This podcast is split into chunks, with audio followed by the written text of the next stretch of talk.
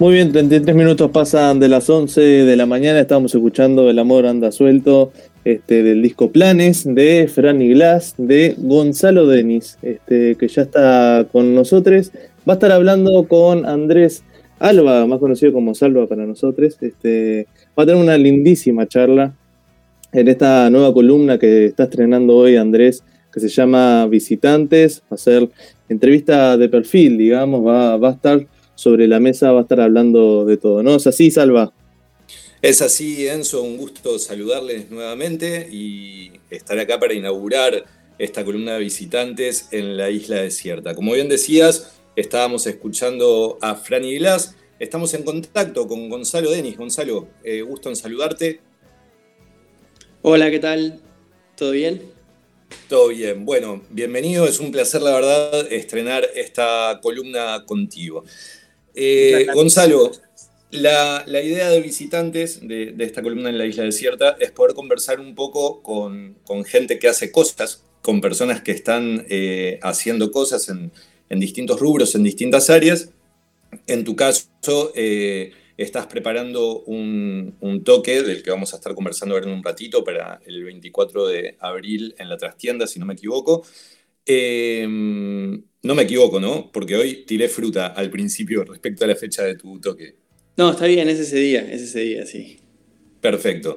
Ahora, antes de, hablar del toque y conversar de, de, Fran y Glass, ese proyecto musical y, lo que fue tu último disco, Canciones de Amor para el Fin del Mundo, em, te quería preguntar, como para empezar a conversar, Yéndonos bien hacia atrás en, lo que es tu trayectoria como músico, ¿te acordás cuáles fueron los elementos decisivos que te llevaron a vos a, elegir la música como un camino viable? Em, sí, es, difícil pensar en elementos, los elementos decisivos, pero sí recuerdo que, que desde niño me interesaba la música. Em, y me interesaba no solamente la música como para escucharla, sino como que me gustaba, no sé, me, interesaban los instrumentos musicales. Eh, y, y como que tuve bastante claro de chico que quería dedicarme a eso. Este, y a otras cosas, pero la música como que siempre fue una de las cosas eh, que cuando me imaginaba que quería hacer cuando fuera grande, era uno de los trabajos que me interesaba. Este, y después como como mi carrera futbolística no despegó, bueno, tuve que, dedicarme a la música de lleno, que eh, al fin y al cabo era lo, que siempre estuvo presente. Hubo cosas que fueron y vinieron, pero la música este, siempre estuvo ahí. Como que no, no, no, no fue una decisión que tuve que tomar. Siento que no fue así, quiero decir, como que fue algo que, se fue dando desde muy chico y, siempre estuve buscando eh, aprender hasta el momento en que dije, bueno, quiero tener una banda, quiero empezar a, quiero hacer canciones y, tocarlas frente a un público. Clarísimo. ¿Cuándo, ¿cuándo jugaste al fútbol? ¿Qué, qué inicios futbolísticos tuviste? Eh, bueno, jugué siempre de, chico, jugué en, al baby fútbol en AEBU y, y después jugué un, poco en, River, en, en, Aufi, cuando era todavía, casi, cuando estaba entrando en la adolescencia y después eh, jugué en la séptima de Cerro que yo ahí va. el cerro y ahí, ahí, este, cuando, ahí fue, ese fue como mi intento de, en algún momento volverme profesional, que, que duró un poco tiempo. Que desembocó en que fueras músico. Ahí está. Eh, Gonzalo, y, decías recién que hubo un momento en el que sí tomaste la decisión de bueno, armar una banda y empezar a tocar. ¿Cuántos años tenías en ese momento? ¿Cuál fue tu primer proyecto musical? Eh, bueno, tuvo que ver ahí con eso, o sea, por más de que, siempre estuvo presente la idea de, ser músico y que lo del fútbol es verdad, pero lo decía un poco en broma también, pero sí tuvieron que ver, este, a eso de los, cuando yo tenía 14, 15 años, yo ya tenía, había empezado a componer algunas canciones. Recuerdo de empezar a componer ideas musicales que reconocí como propias cuando era niño, o sea, cuando estaba cursando la escuela de música. Y, y después ya cuando tenía 12, por ahí, empecé a escuchar como... Dejé de escuchar los Beatles, que era como lo único que escuchaba cuando era niño, este, y empecé a escuchar tipo Nirvana y los Red Hot Chili Peppers y cosas así. Este, y ahí empecé a componer canciones que eran como, como esas bandas que me gustaban, digamos. Este, y yo me las, imaginaba cantadas por esos cantantes, digamos. Y, y, bueno, y por ahí con mi grupo de amigos que yo tenía, yo siempre en verano eh, me, me, iba con, con, mis padres y con mis abuelos al balneario San Luis. Eh, ahí que, ahí en, en, Canelones y pasaba, o sea, desde, desde el 15 de diciembre hasta el primero de marzo pasaba ahí, porque mis abuelos tienen casa hace mucho ahí. Entonces, eh, como que mi grupo de amigos fuerte no estaba tanto en Montevideo, sino que estaba ahí. O sea, los, todos son mis amigos, hasta que el conservo hasta el día de hoy el grupo de amigos que los conocía de ahí. Todos vivíamos en distintas partes de Montevideo, uno vivía en Euskal Herria, otro en La Paz, incluso fuera de Montevideo, otros vivían en, el Prado, y, bueno, y ellos eran como mis amigos, y con ellos fue que decidí, dije, bueno, quiero armar una banda para tocar estas canciones y con ellos y con mi hermano armamos eh, esa primera banda que se llama Mersey y, este, y que incluso no todos eran músicos, fue como, bueno, vamos a hacer una banda y después vemos qué toca cada uno. Claro. Y ahí con Mersey, bueno, estuviste un tiempo, un tiempo estuvo parada la banda y hace poco tuvieron un, retorno bastante exitoso, ¿no? En 2020, si no me equivoco. Sí, en el 2019 sacamos un disco. Este, en el 2020 nos reunimos para, planificar el año el 12 de marzo y al otro día...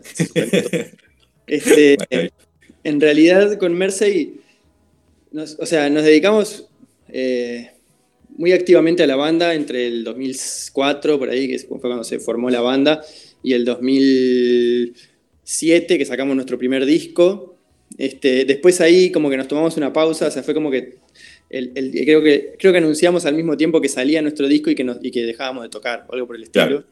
Este, y después nos volvimos a juntar en el 2011, grabamos otro disco y después dejamos de tocar. Es como que la historia de Mercedes tiene muchas intermitencias y, y, no es que estamos constantemente en actividad, pero una vez cada tanto nos juntamos, eh, hacemos canciones, las grabamos.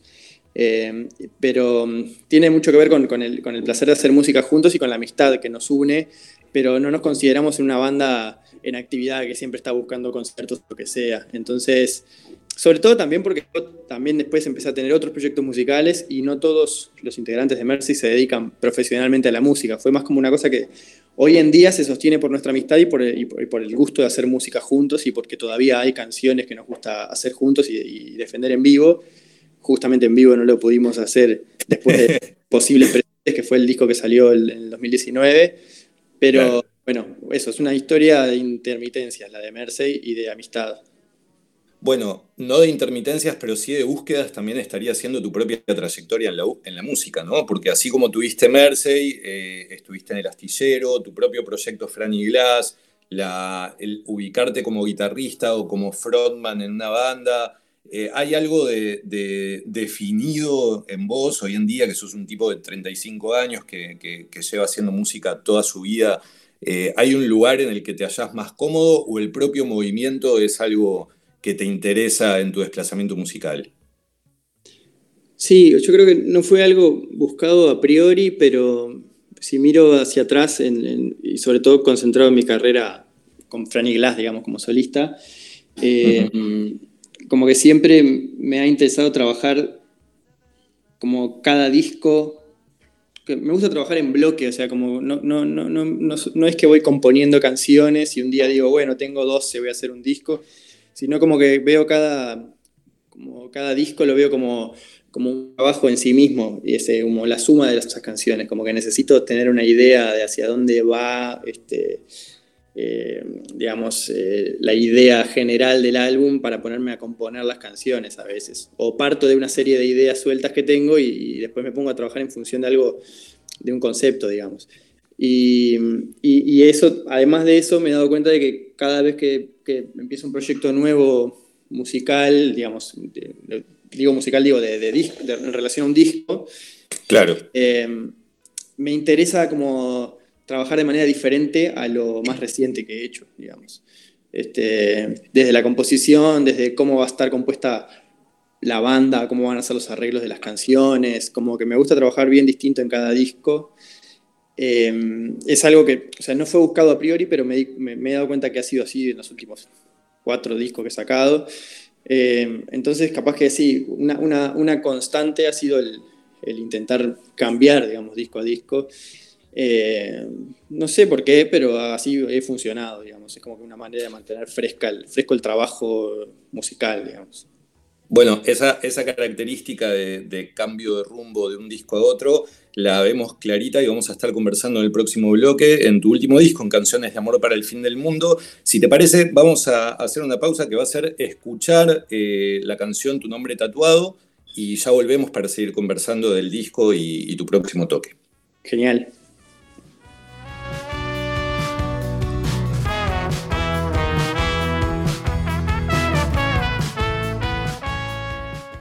Tu nombre tatuado es el nombre de la canción que estábamos escuchando del disco Canciones de Amor para el Fin del Mundo de Franny Glass. Estamos conversando con Gonzalo Denis, líder de ese proyecto musical. Y estábamos hablando en el bloque anterior un poco de tu trayectoria, Gonzalo, y ahora escuchando esta canción me interesa adentrarme un poquito en lo que es tu último disco y lo que va a ser el, próximo toque del 24 de abril en la, en la trastienda. Hablábamos recién de, cómo de un disco a otro cambias de lógica y cómo concebís la composición de un disco como una estructura completa y no algo que va surgiendo tema a tema. Y en el caso particular de, Canciones de Amor para el Fin del Mundo, la propia aparición en redes de cada una de las canciones fue siguiendo como una lógica bien diferencial a otros discos, ¿no? Tuviste la presentación de las canciones primero con letra y acordes para que la gente encontrar su propia versión antes de escucharla. Los videos, cada una de las canciones tiene a una persona mirando a cámara o en cámara mientras suena la canción. ¿Cuál, ¿Cuál estaría siendo el concepto que comanda este último disco de canciones de amor para el fin del mundo? que tiene además en su título esta cosa tan contrapuesta de, lo amoroso por un lado y lo catastrófico por el otro, ¿no? Eh, sin hablar de lo premonitorio de que, de que esto fuera prepandémico. Sí, eh, o sea, hay varias partes. Por un lado, lo que tiene que ver con lo musical, eh, como que a principios del 2019 empecé a componer unas canciones eh, y me di cuenta de que quería hacer un disco, o sea, como que yo desde hace unos años venía como viendo, digamos, mi trabajo como compositor, como músico eh, en mi país, eh, en mi generación, eh, como que empecé a sentir como, como cierta responsabilidad, si se puede decir, no porque, a alguien le no porque a alguien le importara lo que yo hiciera, sino como, bueno, como parte de, la, de, lo que yo, digamos, creía que debía hacer, este, o cómo debía hacer mi música, ¿no? Como empezar a, a preguntarme y a cuestionarme el tipo de música que hacía y el tipo de música que, que debería hacer. Y como que mm, creo que algunos de mis discos anteriores iban un poco en esa dirección y a investigar mucho sobre, el, sobre la historia de la música popular uruguaya. Este, y, y lo que me di cuenta ahí al principio del 2019 era que tal vez eh, la música que yo estaba haciendo, o que había hecho hasta mi último hasta mi disco anterior, eh, se estaba alejando un poco de la música a la que yo recurría como escucha, digamos. O sea, como cuando, cuando necesitas escuchar música, cuando una canción te, reconforta, cuando una canción funciona como, como motor o como refugio, lo que sea. Este, me di cuenta que yo acudía a otro tipo de música, que es como más la música que ha estado presente este, siempre en mi vida, ¿no? O sea, como, no sé, como una cosa canciones, canciones pop con estribillos, digamos. Las que uno canta en la ducha o canta en donde sea, digamos, como las que uno canta en, su casa cuando nadie te está viendo o cuando o, la, música que te da ganas de bailar. Este, entonces, em, como que dejé un poco de, lado esa cosa más racional de, qué música debería ser.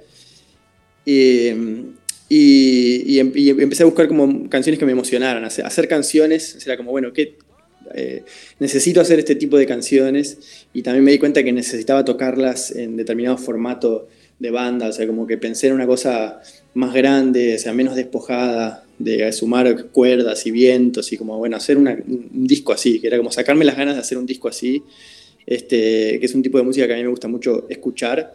Entonces, como que empezó a ir hacia ese, como hacia ese lugar, el, empecé a llevar hacia ese lugar, digamos, las canciones, a pensar en, pensar en, agregar eh, integrantes que pudieran cumplir con esos roles para los arreglos de esas canciones. Eso por un lado en lo que tiene que ver con lo, musical. Y después, eh, en relación a la manera de mostrarlo, también tiene que ver con, capaz que, el, digamos que lo más, esos cuestionamientos que yo me hacía en cuanto a lo musical, quizá quedaron por afuera de, de, lo, musical justamente en este disco y, tuvieron más que ver con la manera de mostrar esas canciones.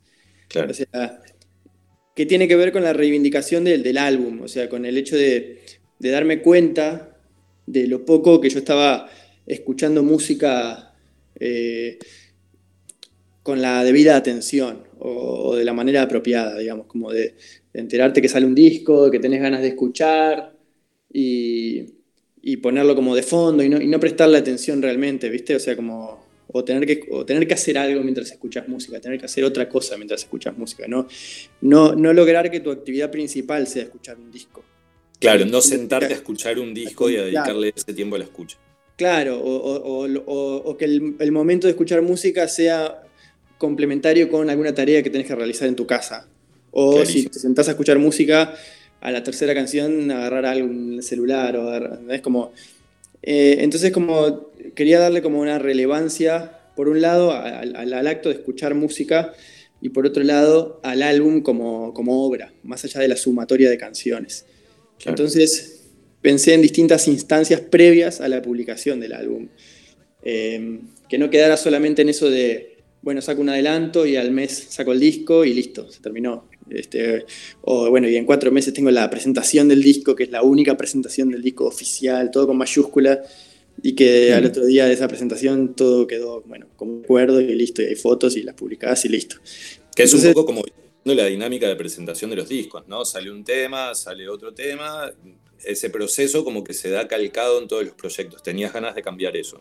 Claro, sobre todo en nuestro país, que de repente está todo muy centralizado en Montevideo y es como difícil eh, integrar un circuito que, sea de todo el territorio y, si, no sos un proyecto popular y sumamente establecido, es difícil como decir, bueno, saco un disco y lo voy a tocar en ocho ciudades del país. Entonces como que se termina como en un círculo como de, precariedad, digamos, ¿no? De, lo que tiene que ver con el mostrar un, trabajo. O sea, yo pensaba tocar con una banda de ocho integrantes, o sea, ¿cómo voy a lograr que esas personas estén por dentro de, lo que significa, o sea, por dentro de ese disco, de esa obra, de involucrarse con la banda cuando es un proyecto semisolista, digamos, que es mi proyecto solista, por más de que yo ah, lo abra como a cierta participación colectiva, si vamos a, ensayar seis veces y vamos a tocar dos veces en vivo y se va a terminar todo. Entonces, como un poco por ahí vino esa idea que empezó a fines del 2019 con el disco ya terminado, con las, digo, sin grabar, quiero decir, ya compuesto, ya las canciones arregladas, e hicimos un ciclo en vivo durante dos meses tocando el disco completo una vez por semana. Eso fue como la primera instancia. Y después vino eso en el momento de la... hace un año exactamente, cuando estábamos todos más este, estrictamente encerrados y, se, suspendieron los espectáculos públicos y todo, que también cortó un poco con ese proceso de tocar ese disco en vivo fue que hice ese proyecto de, sin que las canciones estuvieran grabadas, publicar su letra y sus acordes para que quienes quisieran pudieran probar a hacer una versión propia de esas canciones. Este, este, eso, digamos, tuvo que ver estrictamente con el hecho de no poder ni grabar ni tocar en vivo, ¿no? O sea, como fue una manera de mantener el proyecto vivo en ese momento. Y después lo que vos decías de, la, de los videos, o sea, como que me interesaba cumplir un poco con la dinámica de sacar canciones como adelanto, por un lado, pero no darle prioridad a una canción tipo corte de difusión por encima del resto. Entonces, la idea fue hacer 10 adelantos del disco, que fuera el disco, las 10 canciones del disco, en orden, como para que lo fueras escuchando eh, con detenimiento. Y los videos tienen un poco que ver con eso, que era como, bueno, de mirar a alguien durante 3, 4 minutos, este, sin que haya cortes, o sea, sin que la persona esté realizando nada específico. O sea, en ese sentido, quienes participan en los videos tuvieron libertad de hacer lo que quisieran. Este, y, de esa manera cuando salía el disco ya había habido, para quienes están, estaban interesados a priori, para quienes siguieron el proceso, ya había habido una, una, una instancia de ver a las canciones en vivo, una instancia de conocer las letras o, o, de verlas interpretadas por otras personas y una instancia de ya haber escuchado al menos una vez todas esas canciones. Y yo creo que ahí cambia la relación. Cuando escuchas un disco nuevo y hay cierta familiaridad con las canciones, ya sea porque las escuchaste en vivo o por lo que sea, como que hay una, una manera distinta de, una, relación distinta con las canciones en relación a las que no conoces. tuviste tuviste otra posibilidad de vincularte con las canciones de otra manera y en esa interrelación conocerlas de otra forma. Gonzalo, yendo hacia lo que va a ser el toque del, 24 de abril, pero, pero haciendo hincapié en una cosa que en Radio Bárbara nos interesa mucho, que tiene que ver con la presencia de las mujeres en la música. Vos, a lo largo de tu, de tu carrera, de tu trayectoria, has armado bandas que han contado con instrumentistas mujeres en, su formación. Este, para, para, mucha gente es una obviedad, son, son músicas quienes convocan, pero para otras personas no. ¿Para vos ha habido diferencia en tocar con mujeres respecto a tocar una banda solo con varones? Eh, qué pregunta difícil, pero sí, o sea, sin duda, o sea, yo siempre que, o sea, el proyecto de alguna manera siempre estuvo rodeado de, de, artistas mujeres, o sea, por más de que mis primeros discos los grababa yo más bien solo, o sea, siempre participaron, ya sea desde la parte de, como instrumentistas o como para el diseño gráfico, para las fotografías de la tapa, como que siempre los equipos que se fueron armando en torno a los discos estuvieron integrados por mujeres. También hay que pensar que, o sea, yo, Franny Glass, Franny Glass es un personaje femenino de un libro y yo siempre imaginé, eh, cuando empecé con el proyecto, yo lo pensaba para que cantara, para que tuviera una voz femenina, o sea, yo quería ser el compositor. Entonces como que siempre estuvo un poco, eh, o sea, partiendo de ese origen, eh, ya las canciones, yo siempre me imaginaba que cantara, que hubiese una voz femenina en la canción, y después por, por las personas con las que me relacionaba siempre en los discos, se daba de que, de que cuando uno podía mirar los créditos siempre había una cantidad importante de, mujeres relacionadas con el proyecto. Pero yo realmente lo, lo, veo, como algo natural del, de lo que, del contexto en el que fueron creados esos discos. O sea, yo no pensaba primero en, tal quiero que haya o sea, una mujer porque sí, sino porque, bueno, me parecía que la persona más adecuada para lo que yo estaba buscando en ese momento artísticamente era una mujer. Y ahora está buenísimo porque me parece que hay mucha más visibilidad para un montón de proyectos este, de mujeres solistas, de bandas de mujeres, y eso notoriamente va a tener un... se va a ver claramente en, generaciones que vienen más atrás, ¿no? en, adolescentes que pueden ver que hay mucho, se, pueden ver mucho más reflejadas, ya sea porque proyectos esos, solistas o bandas completamente de mujeres, como eso, como una mayor participación en las bandas este, mixtas, digamos. Este, claro. Está, buenísimo. Franny, eh, eh, eh, Gonzalo, tengo esta duda. Decías que, el proyecto de Franny Glass originalmente lo imaginabas con una voz femenina. Soñando, si hubieras podido elegir a una cantante en concreto para imaginar qué sonoridad intuías vos en ese proyecto en sus orígenes, ¿qué, qué mujer te hubiera gustado cantar o qué voz en particular? bueno, ahora sí pienso en, Camila Rodríguez, que toca en la banda ahora, que ella es la cantante de Niña Lobo. Tenía Lobo, claro. Eh, digamos que yo cuando empecé estuve buscando como una voz que podría decir que es muy similar a la voz de ella, este, y por no haber encontrado la, manera de, emisión, el tono, o ya, o sea, esa manera de interpretar, quizá por eso terminé tomando yo el, el, rol de cantar esas canciones, del, porque no, no encontré, digamos, Tampoco busqué tanto, no fue que probé un montón de gente, sino que está, en medio que eso, ¿no? también me interesaba que fuera alguien que yo conociera y conocía a, una cantante que no, se dedicaba a eso profesionalmente y no, quiso hacerlo, digamos, eh, no se animaba a cantar en vivo de repente. Pero creo que eh, eso, eh, ahora está buenísimo porque Camila forma parte de, la banda ahora este, e incluso va a cantar una canción en la presentación del Genial, se redondea el círculo. Sí, tal cual. Hablemos, hablemos y vamos finalizando la nota ya con, la info pura y dura de lo que va a ser la presentación del disco, de este primer show en la trastienda el 24 de abril. Nos vamos a encontrar con eso entonces, con una big band, digamos, que armaste en la que vos vas a estar de, frontman. Claro, sí, bueno, este disco es un poco para, jugar a eso, a ser cantante delante de la banda y no tener instrumento y, y ser eso, un frontman. ¿Cómo le llevas con eso? ¿Te, da vergüenza? Porque no es fácil la exposición al público sin guitarra después de estar acostumbrado a tener ese escudo. Sí, eh, bueno, cuando empezamos con, con Mercedes yo cantaba solamente, entonces está ese antecedente. Bien. Eh, tocábamos mucho en el, sótano de, Living, este, y tipo, tengo recuerdos de, de las 16 personas del público levantándome en sus brazos. Así que como que tenía un poco esa experiencia de, cantar sin instrumento. Fue un poco que me ayudó sin duda, pero también pasaron muchos años y ya me había acostumbrado mucho a estar con la guitarra. Sí, sin duda es que es difícil.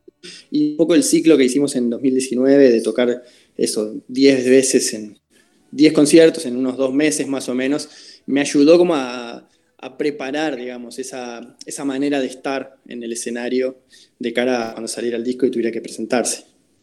Claro, buenísimo. Gonzalo, las entradas están a la venta para el show del 24 de abril en la trastienda. ¿A través de dónde? ¿De qué plataforma? A través de Habitat están a la venta. Perfecto.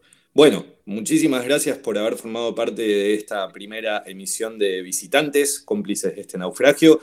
Gonzalo Denis, Franny Glass, el 24 de abril se presenta en la trastienda. Ahí estaremos. Un placer, Gonzalo.